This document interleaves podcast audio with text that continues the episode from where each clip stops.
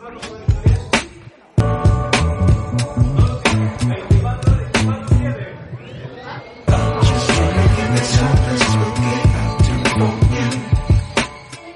general, una muy muy buena participación. Agradecemos en este caso la, la facilidad que nos da la Escuela José Paso Díaz de poder implementar este tipo de talleres.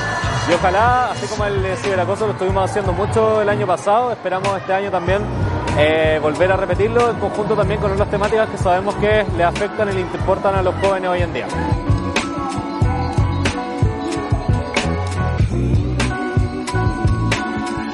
tener una precaución y prevención en el uso, en el buen uso de las tecnologías.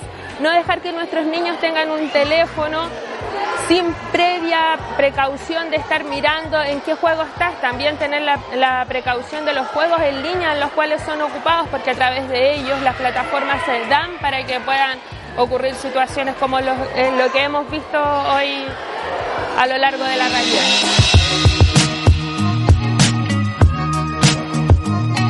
Me parece mal que la gente molesta, crea cuenta y molesta a la gente y se siente mal. ¿Cómo, cómo podemos prevenirlo? ¿Qué hay que hacer? Eh, no molestar a la gente y no crear cuentas para... Igual hay- uno puede denunciarlo también. Uno tampoco lo puede escuchar y reportando los mensajes. ¿Cómo se reporta eso? Ahí el colocarle reportar y eliminar lo- los mensajes para no recibir el acoso.